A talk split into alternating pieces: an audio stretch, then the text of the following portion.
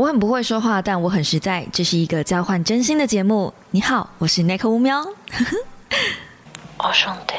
Hello guys，欢迎来到乌喵的备忘录。星期一的一大早，情人节的你还好吗？情人节快乐啊，米娜桑！我真的觉得今天应该要立法放假，你们说是不是？你看哦，如果是单身的人，今天有假期，是不是就能脱单？你在开我玩笑吗？这一天居然还要上班，我都已经单身了，还不够可怜吗？那如果是呃有伴的人？你在开我玩笑吗？这一天我要跟我的伴侣去约会，只剩下一点点时间，其他时间都给老板了，是怎样？我要跟老板约会吗？所以呢，政府，如果你们想提高台湾的生育率的话，拜托二月十四号放假好吗？还有七夕放假好吗？你们一定要这种日子，就是情人节，呃，我是说情人节不放假怎么可以呢？是不是？台湾的生育率现在已经是。全球倒数排行第二了，只在我们的前面只有韩国，还是哪里？还是日本？反正我记得我们是呃全球生育率低的，就是第二名，最低最低的第二名，好不好？这啊，政府重视一下，这个逻辑这么简单，是不是？支持我，麻烦就帮我写个五星好评，支持情人节放假哦。呃，支持情人呃情人节放假，情情情人节放假啊！五星好评，谢谢大家了。好的，老样子，我们先来回答 IG 上面的问题，然后我们再来做一个今天的重点啊。今天在 IG 上的问题呢，就是每个礼拜六我都会在 IG 上问大家问题嘛。那今天在 IG 上的问题，一二三四五六七八九十十一十二，嗯，十二题。不算多不算少，我们就速速的回复吧。嗯，第一题，觉得俄罗斯跟乌克兰会打起来吗？嗯，不会，但是他们会一直放消息，让股市跟市场动荡，因为市场要有动荡，不能进入趋缓，那个热钱才会流来流去，那商人或者是有利可图之人才有利可图。嗯，选我正解。第二题，给母胎单身二十的人女生什么建议呢？我觉得你可以先想清楚，认识一下自己喜欢什么样类型的人，因为有可能你是喜欢女孩子，也有可能你是喜欢男孩子。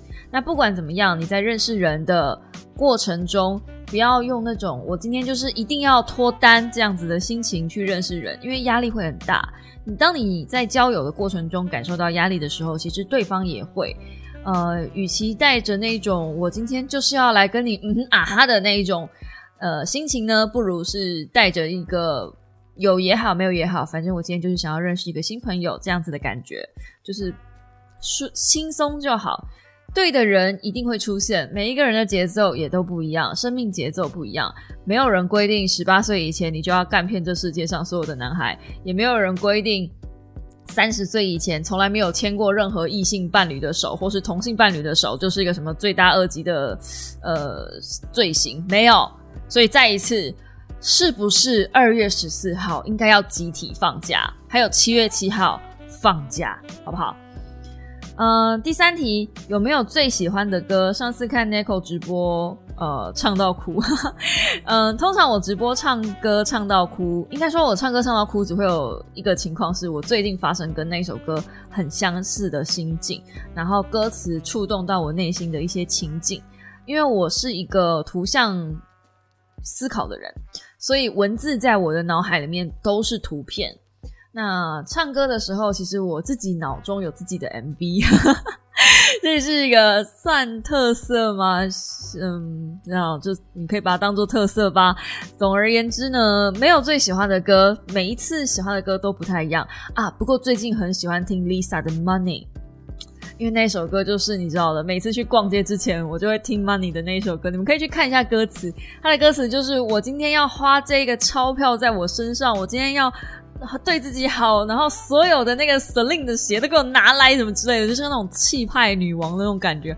然后每次听那首歌，我在逛街的时候，我就嗯，powerful，我今天就是要好好犒赏我自己，I'm gonna spend on me。最近很喜欢这样子。呃，Nico 有考虑出一集关于 Notion 的主题吗？没有，因为我根本没有在用这玩意儿。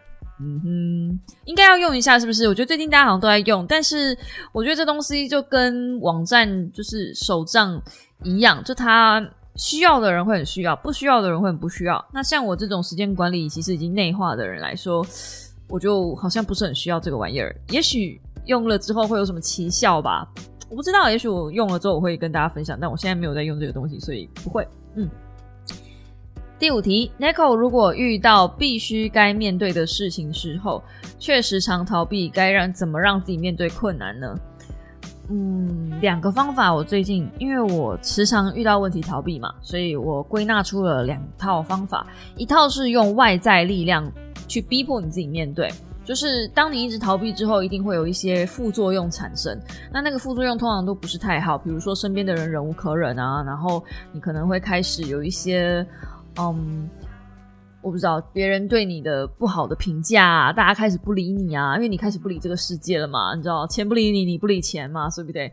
所以，诶，还是这句话应该反过来说，应该是你不理钱，钱不理你。嗯，到底是鸡生蛋还蛋生鸡呢？总而言之，逃避就是一个没有用，你就只是把事情搁置的一个状态。那通常在这样子的状态，外界的力量其实会比你自己本人的力量还来得大一点。那如果是你想要用你自己的力量去面对呢，就只能提醒自己，比如说，我通常都是很大的事情才会逃避了。我现在就算是再怎么累，我都会想办法把工作做完。那我面对工作的事情跟状况，嗯，对啊，我现在能会逃避的东西，像作业那种东西，我也不会逃避啊。我会逃避的大概就只有人际关系了。那人际关系如果要逼迫我自己去面对的时候，我就会会问自己一些问题，比如说我真的能够承担一直逃避之后的结果吗？或者是如果再这样子逃避下去，我失去了对于我来说很重要的人，真的 OK 吗？然后去想象那样子的画面，就是用一些比较嗯糟糕的结局。去看看透自己吧。然后还有前几集，我不是有分享一个就是心智潜意识卡牌吗？那东西也会逼我去面对，因为我自己知道自己要的是什么了之后，我知道原地踏步是不会得到任何东西的，我就会想办法去弄到它，弄到手。嗯，好。第六题，生是不自然的，所以最终会死。不知道在哪里看过这句话。好奇 Nico 的想法，觉得自己没有对也没有错，当然没有对也没有错啊！这句话就是废话，生是不自然的，所以所以最终会死，好奇怪哦！这句话给我的感觉就是，反正你吃了都要拉屎，那你何必要吃？你就不要吃啊！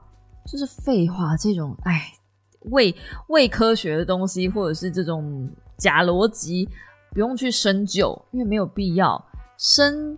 跟死是一个很自然的社自然界循环，没有生就没有死，没有死就没有生，所以真的不要去想这一些。而且我说句实在话，知道这个东西对你的人生有什么帮助吗？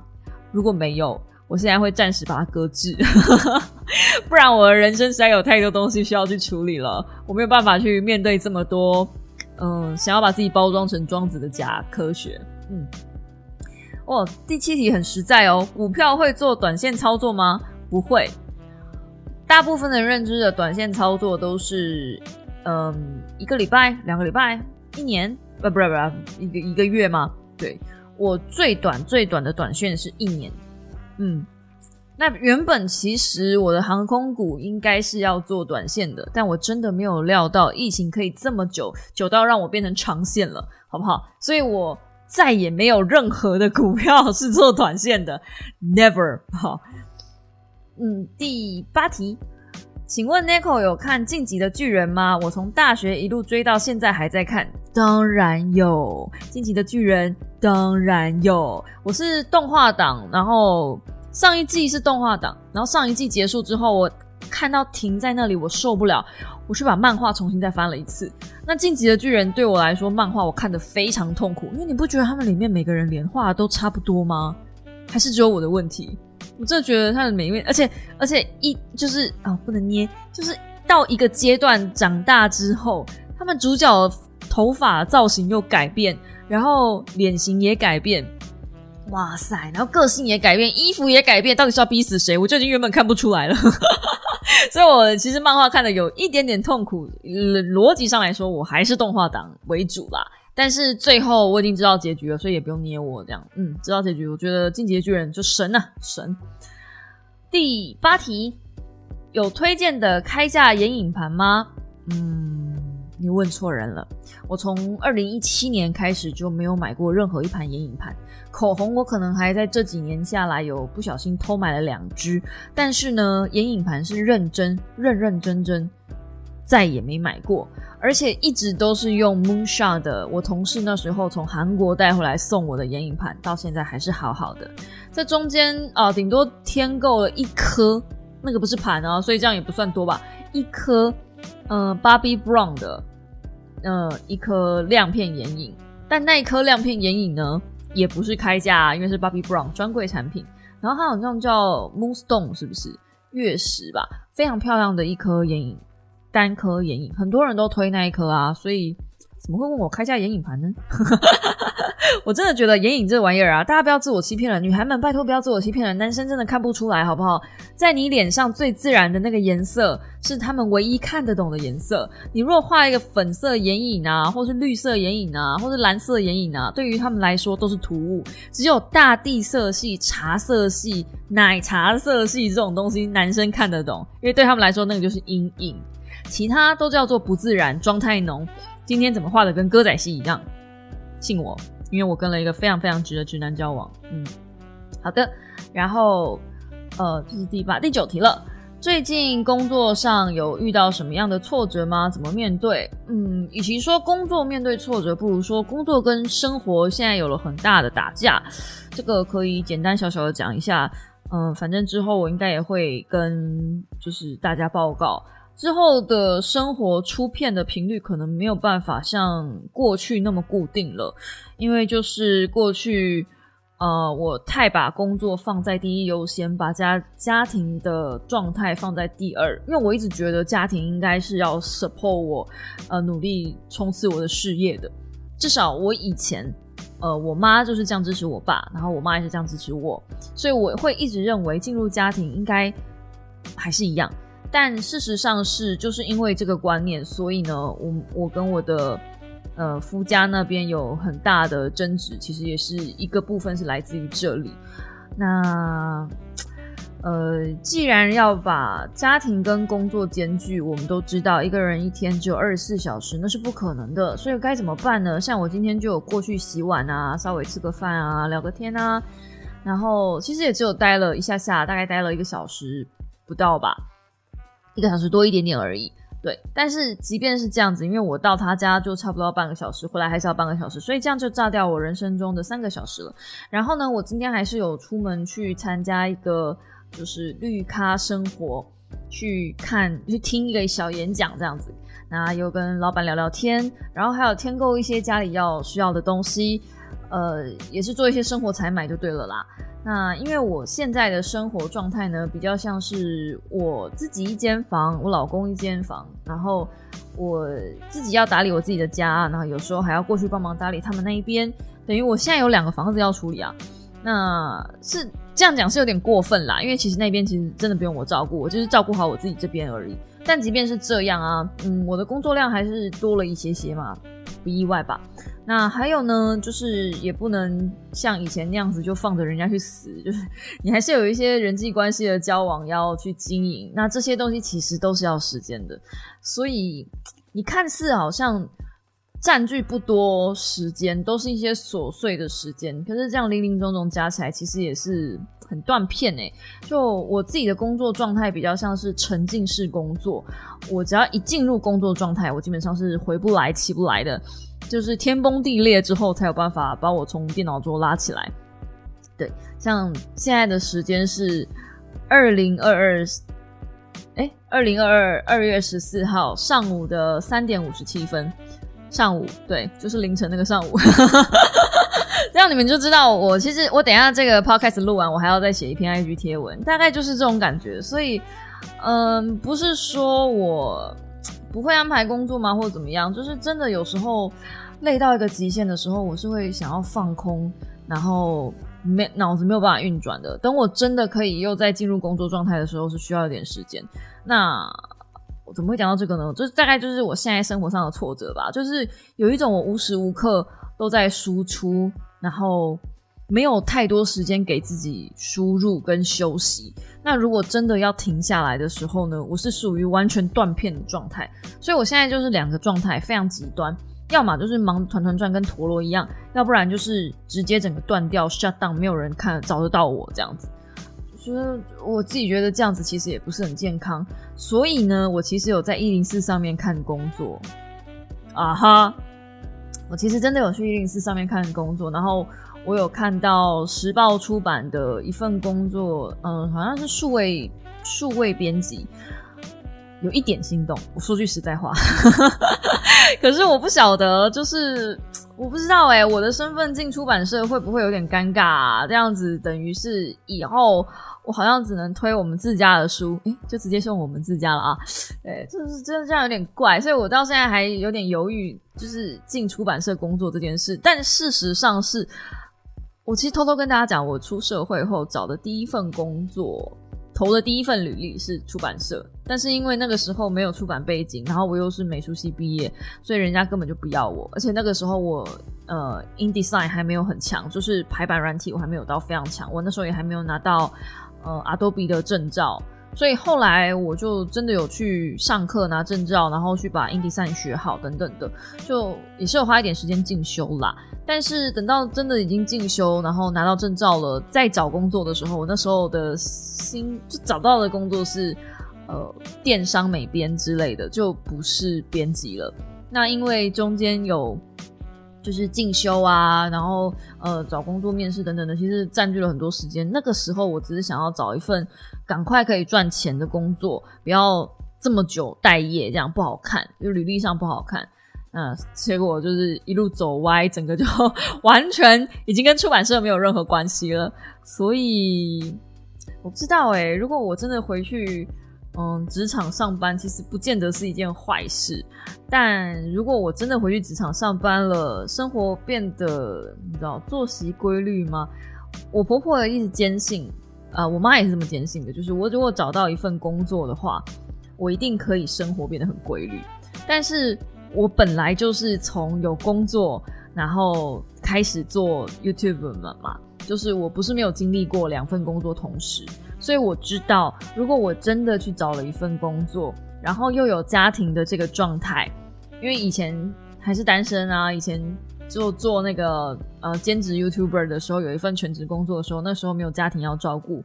那如果现在有一份全职的工作，然后又有一个家庭要照顾的状态，我真的没有那个把握可以稳定的更新我的 YouTube。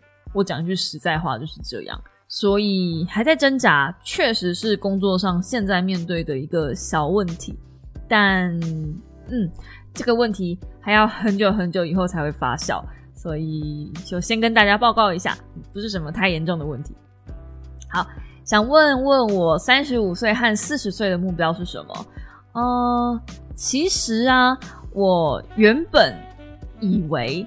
三十岁，三十岁之前，二十九、三十岁这个时候，这个区段，我现在应该已经怀孕，在备孕了。我原本以为，然后呢，我原本以为三十五岁到四十岁这段时间呢，我应该是好好的筹备我孩子的一些求学的阶段啊，等等的。那现在既然是暂时没有这号人物出现，所以。我觉得你想问我的是职涯规划，对不对？就是还是人生目标，因为目标这东西其实蛮抽象的。像我，呃，三十五岁到四十岁这一段时间，我给我自己的规划是，我要活得比现在更精彩。然后我希望到那个时候的我，已经不会害怕语言这件事了，不会害怕与人交流，然后能够认识一些，嗯，除了实况圈以外的朋友。就是现在说句老实话，跟我稍微熟一点点的，还都是以前游戏圈的朋友。不过这样讲不公平啦，因为游戏圈本来就认识比较久嘛。就是对，但是我其实是想要认识一些圈外人，比如说出版业界的人啊，比如说，嗯，像我今天就去那个绿咖生活认识了一个小猫嘛。嗯，严格说起来，它算小猫吗？它有看过我的。影片，他有看过我说书，然后他有发了我的 IG，然后也因为我推荐的书去买了书来看，所以应该算小猫对不对？好，然后呢，他是一个嗯专门在台湾做水培的老板，叫做博博卖花。那他是上来台北这边做快闪的一个店，他的总店是在高雄。呃，同样身为高雄人，我看到高雄我其实蛮亲切的。然后再听到他其实知道我真的有在发了我的书，而且我有问他你是买哪一本，他马上就说出盲点，真的毫不犹豫，就是真的有有买这样。我就有一种好感人哦。虽然你买书跟我一点关系都没有，是出版社赚钱，但是真的不是那种。公关客套说：“我有追踪你哎，我知道我有看你的影片哎，这样哦，好好感人哦。”好，那反正呢，波波卖花是专门在做水培植栽的一个嗯店家。他当然他有软装设计跟风格选品啦，不过 whatever，我们就是专门着重在他水培的这个这个举动这样子。嗯，水培跟土培啊，虽然这是题外话，不过小简单小小的，就是炫耀一下我今天分享到学到的东西。水培跟土培的植物啊。差别在哪里呢？如果你今天是种在土里面，大部分的台湾花农其实都是直接一盆盆栽给你，然后种在土里面嘛，啊，比较便宜，对不对？然后呢，就是每一年都要换盆嘛，因为土啊，就是没有办法代谢掉老根。你种在盆子里面，那个老根都在土里面，所以它没有办法代谢老根，然后就是一直盘根积长，养分等等的都会虚掉。那如果是呃水培的话，水培植物基本上嗯每三天到一个礼拜就要换一次水，在换水的过程中，它的根就会做代谢，所以呢，它不会一来是不需要过度时间去换盆，甚至你这辈子可能都不需要换盆。对于养在室内的人来说，水培的植物好处就是它不会长到太大，大到不可思议。像我现在的一些树啊，尤其是我的呃。那个龟背玉啊，已经长到一个不可思议的地步了。我真的很怕它们再继续这样长下去，我不知道该怎么办啊！而且每一年这种土盆都要，呃，土培都要换盆，然后换盆就是一个工程浩大。尤其你想想看，如果是我的树，像我的阿伯勒树，其实应该要换盆了。然后它是一棵大树呀，我该去。要去买一个大盆子，然后要想办法把它拉出来。我有那么多的空间去弄那些有的没有的吗？啊，真是头疼。可是你不弄它呢，它现在就是黄叶给我看，死给我看。而且我今天才知道，哎，会长虫哎！哇，我突然理解了为什么我其他的植物开始黄的黄，死的死，原来就是因为我阿伯勒树可能有虫，然后那个介壳虫跑到别的植物上去。哇塞嘞！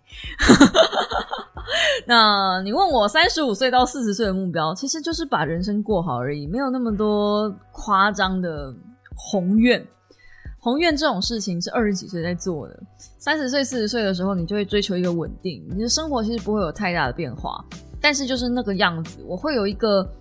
嗯，期许让自己的生活变得越来越好，然后学到一些新东西，像今天像今天这样子，学到一些新东西，然后认识一些很厉害的小猫，对我来说就很棒了。所以欢迎有一些就是你知道厉害的小猫，你也不用很厉害。像今天有一个小猫是，呃，它会自己烘焙豆子，然后它很想把它烘的豆子给我喝喝看。诶，像这样子我就觉得就很好啊，就诶又认识了一个小猫这样。所以如果你有一些嗯。厉害的专场吗？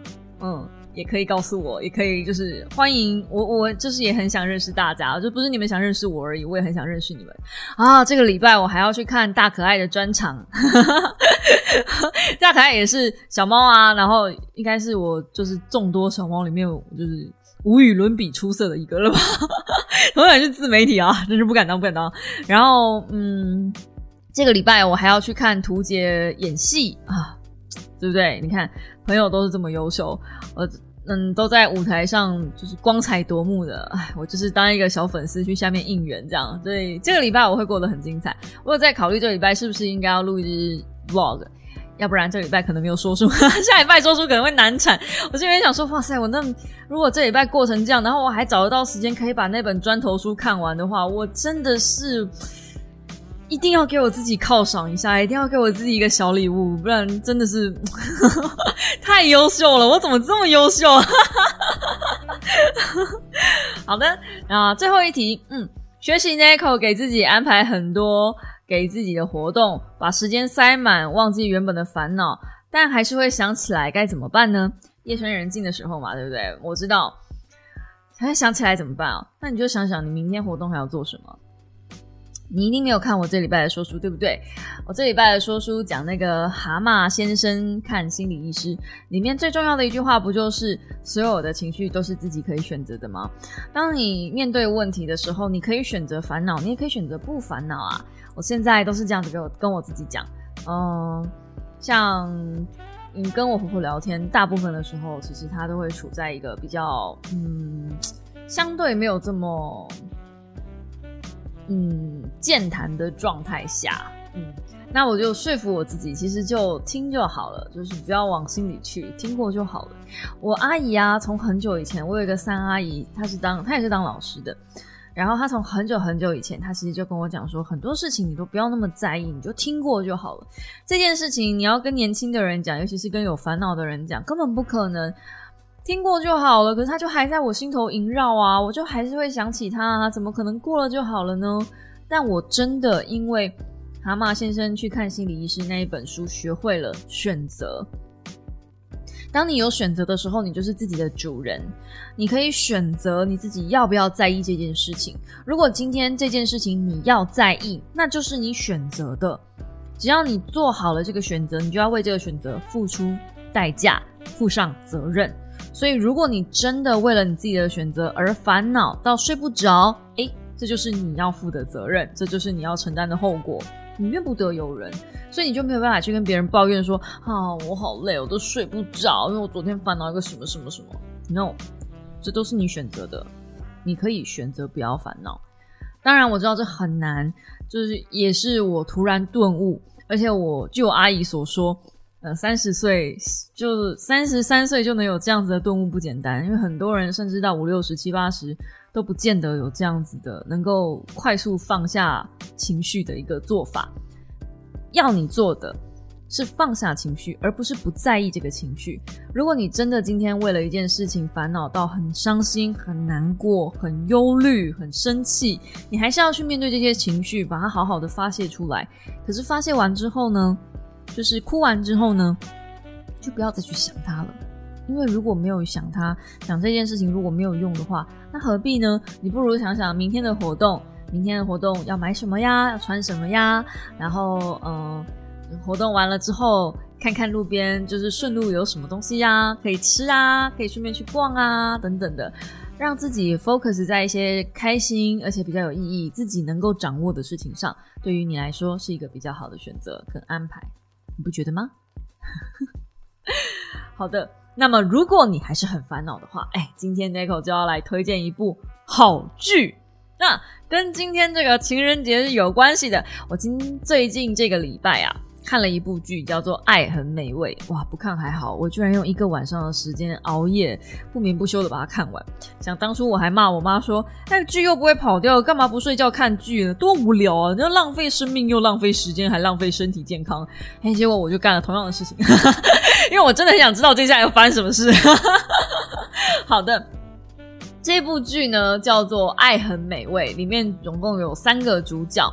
那这三个主角呢，我就分别用，我想想，用傻白甜，然后爱吃鬼跟女强人这样三个代号去做譬喻好了。那我觉得我最喜欢的是傻白甜这三个人角色，从我这个绰号应该就可以感受得出来，这三个人的呃剧中个性是怎么样。那《爱很美味》是在讲什么呢？其实导演是想要讲饮食男女啦。主要的最大的女主角其实是那个爱吃鬼，她是真的很爱吃，但是她做了一份自己相较之下没有那么喜欢的工作，但也算擅长啊。可是她对这份工作其实没有太大的热情，就刚好好巧不巧，哎，老板把她开除了。让她在开除之后，他就一直在思考自己到底喜欢什么。结果发现啊，自己其实很喜欢做菜，也很会做菜，所以他最大的心愿大概就是开餐厅。只是他的爸妈真的真的很不认同他，也不希望他去开餐厅。那这部剧呢，非常贴合时事，它的背景就是在疫情期间。那你们知道的吗？疫情期间死最多的就是餐厅，所以爸爸妈妈怎么可能希望他去开餐厅呢？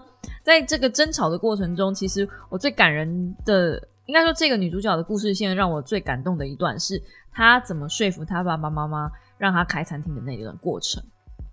这部戏很多人都会把焦焦点放在嗯男女生的一些互动，毕竟它是一部爱情喜剧嘛。但是这个爱吃鬼的男女男女生的剧情部分，我没有那么喜欢。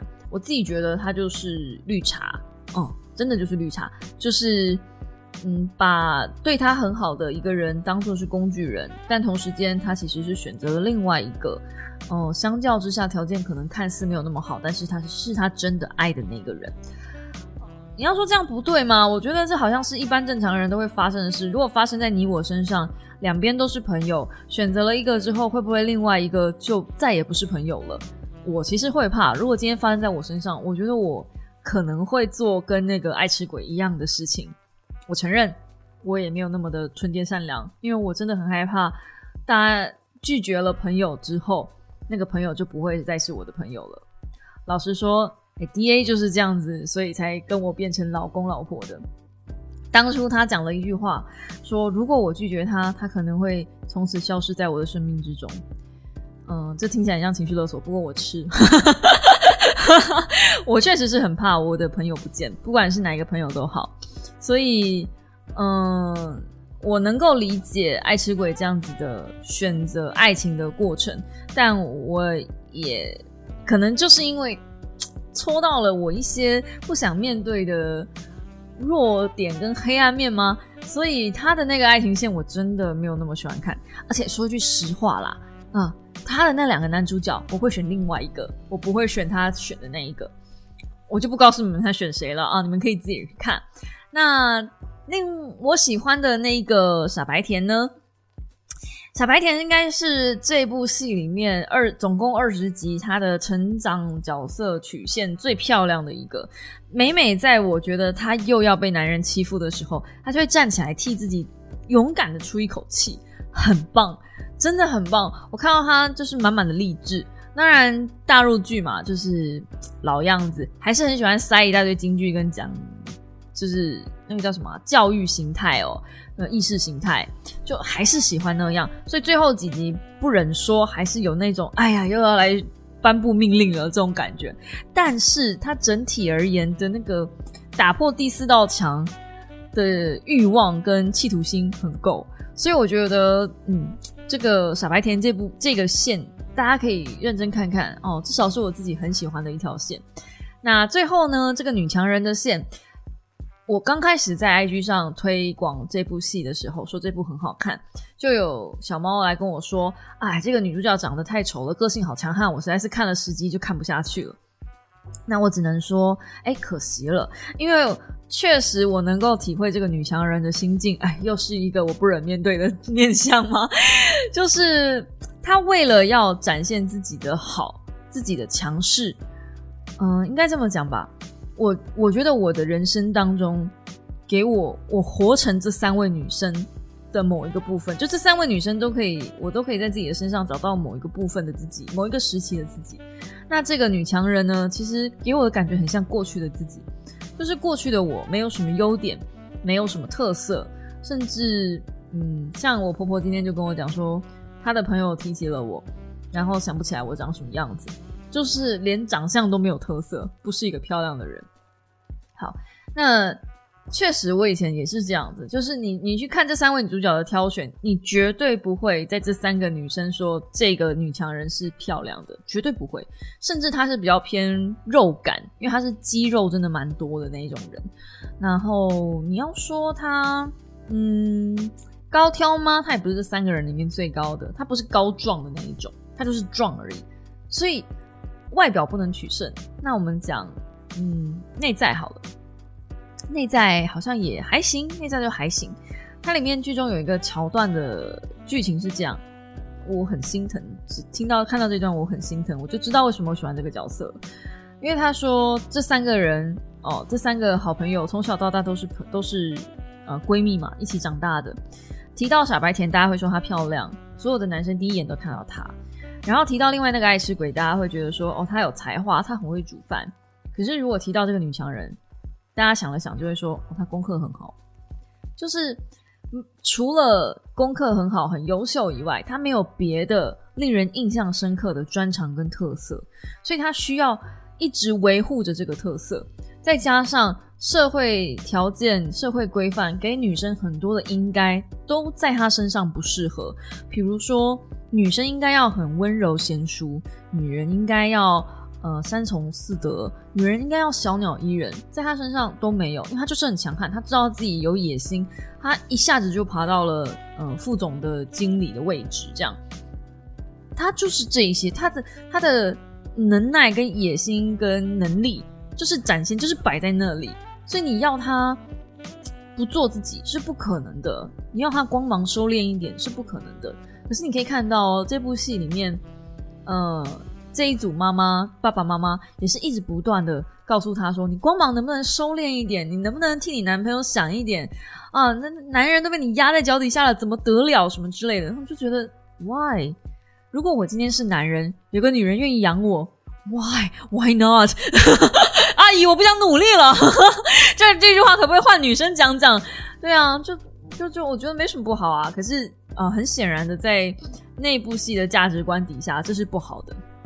所以呢，他开始很害怕，他害怕他引以为傲的这一些事业，或是能力，或是各种各式各样的事情，为了害怕呃失去另外一半，他开始说谎。他为了要用，他甚至要用说谎这件事情去包装自己，把自己压得好低好低，让男人觉得哦，这个女人是跟我一起白手起家，她也很辛苦，她甚至背债。但我是要，就男人真的有需要，就是我不知道，我不知道，不管是男人也好，或是呃另一半也好，真的吗？另一半的条件比你好很多的时候，你真的真的真的会很自卑吗？我觉得这个见仁见智啊，有的人在乎，有人不在乎，在乎很在乎，不在乎很不在乎。那我自己还很喜欢这部剧的另外一个特色是，就是我刚刚说的打破第四道墙。其实它里面有一些时候是会善用他自己里面的剧情去嘲讽自己，就导演自己也知道这种呃恋爱喜剧有些桥段很匪夷所思，比如说既然有副总了，是不是有那种霸道总裁爱上你这样？然后这个副总就是这部戏里面的那个女强人，她其实自己就是一个呃影音平台方的总呃副总裁，所以他们有时候也会参与一些戏剧制作，会给一些建议。简单的说，他们就是制片啦。对对对。那在这个状态底下呢？他们自己其实就会有自己的剧，就等于是剧中剧，然后这个剧中剧又会嘲讽他们自己的剧情，就是觉得这个剧情怎么这么不合理。我觉得这个安排真的很棒哎，以嗯喜剧来说吗？难得可以在偶像剧或是连续剧这种没营养的剧情里面看到，他们会用一些手手法，耳目一新的去想要试图做出一些不一样。所以我觉得《爱很美味》，除了剧名真的是不知道他在冲三小以外，其他的东西真的很值得大家一看。嗯，尤其是女孩子，你们看完，我相信应该会多多少少找到一些共鸣吧。那还有一部，还有一个小小的桥段，我自己也很喜欢的是三个女生在互相吵架。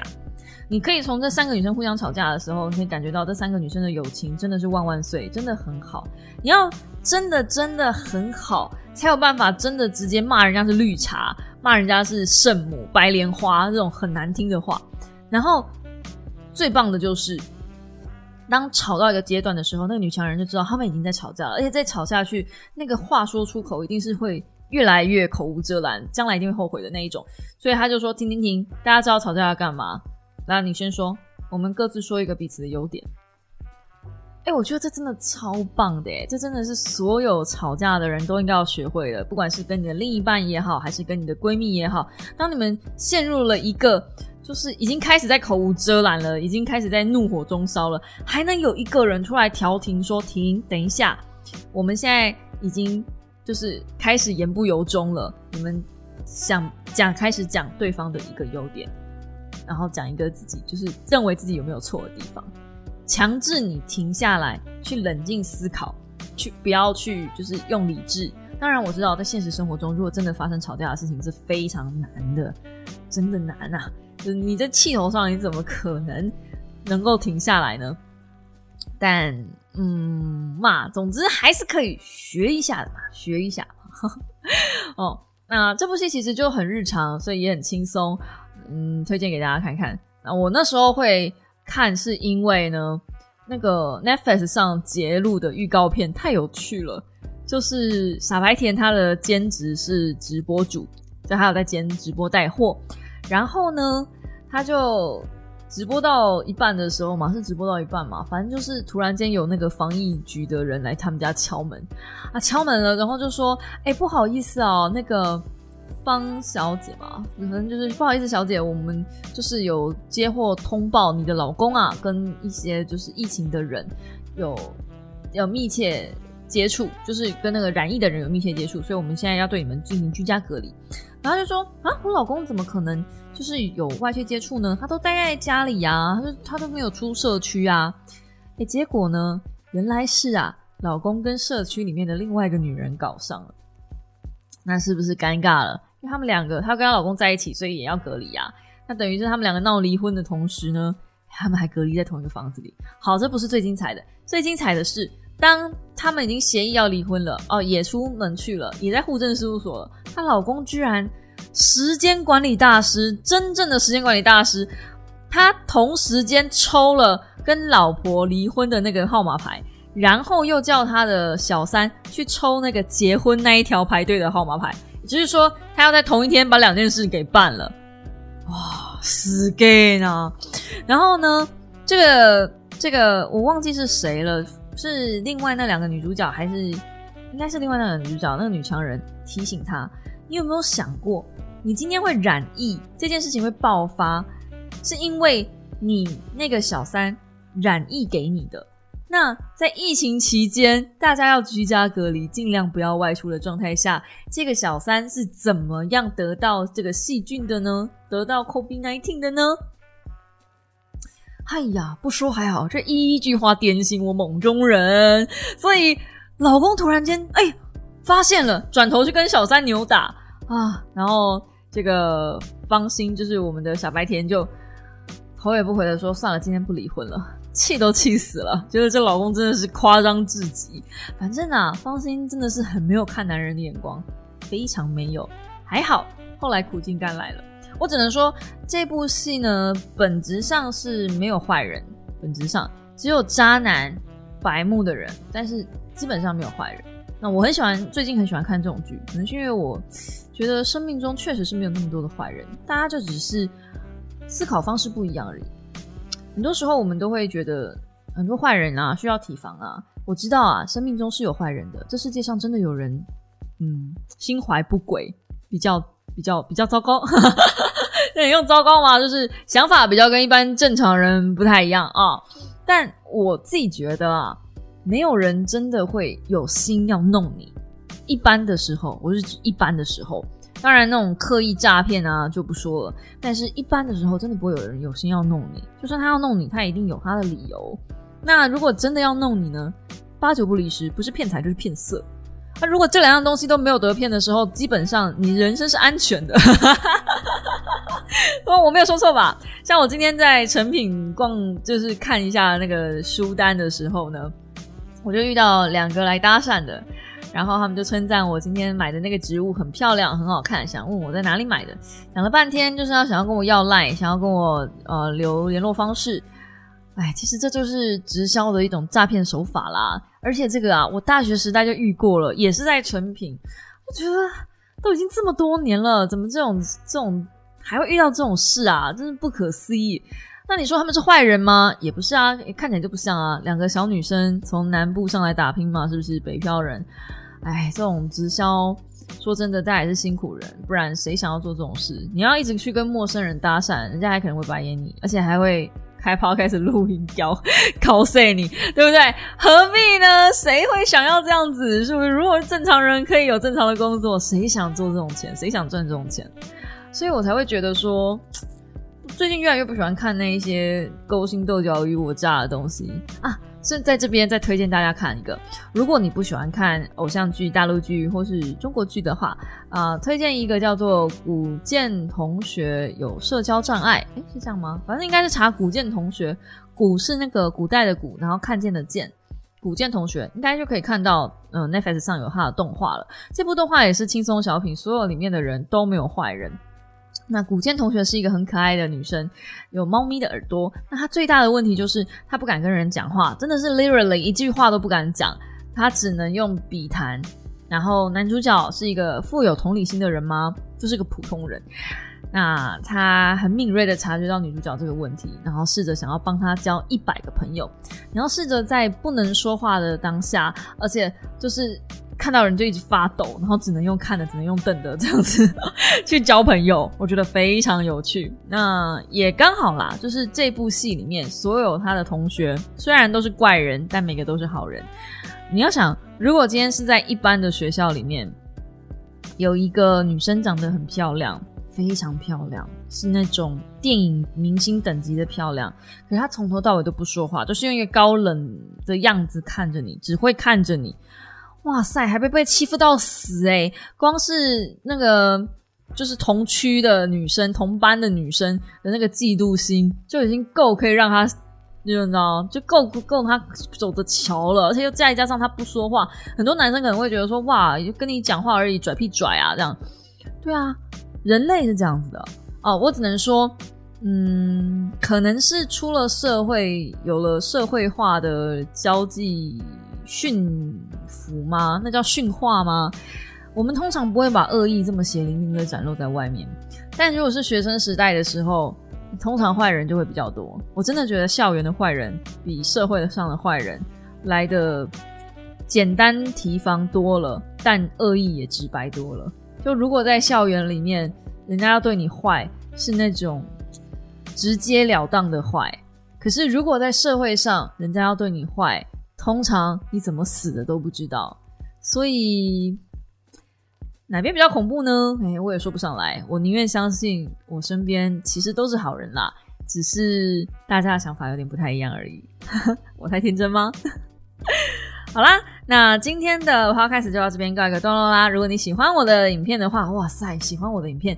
如果你喜欢我的 podcast 的话，请用订阅代替掌声。哎，不是订阅代替掌声。如果你喜欢我的 podcast 的话，请用五星好评、按赞、订阅、留言。现在 Apple Podcast、Spotify 两边都可以做评分、订阅、留言的动作喽。嗯，还有其他地方，还有 s o n g On、KKBox 跟 Google Podcast 这三个地方，我也都有上传。所以，如果大家喜欢我的 Podcast 的话，拜托拜托用这个评分的方式。留下你们的评分，五星留言给我一个好好好的支持，这样，或者是我不知道，就是多一点点的这些评分数，我才有办法呃知道这个节目是不是要继续这样子的录下去。现在时间是早上的四点三十三分，哎，我该来去写 IG 贴文了，然后写完 IG 贴文我就可以睡了，嗯，趁着天亮而睡，对，嗯，今天一整天。还是有工作的呢，嗯，再不睡我真的要死了。好啦，我们就下一支下个星期 podcast 见喽。如果你也支持二月十四应该要放假的话，记得五星留言哦。我们下个星期见，大家拜拜。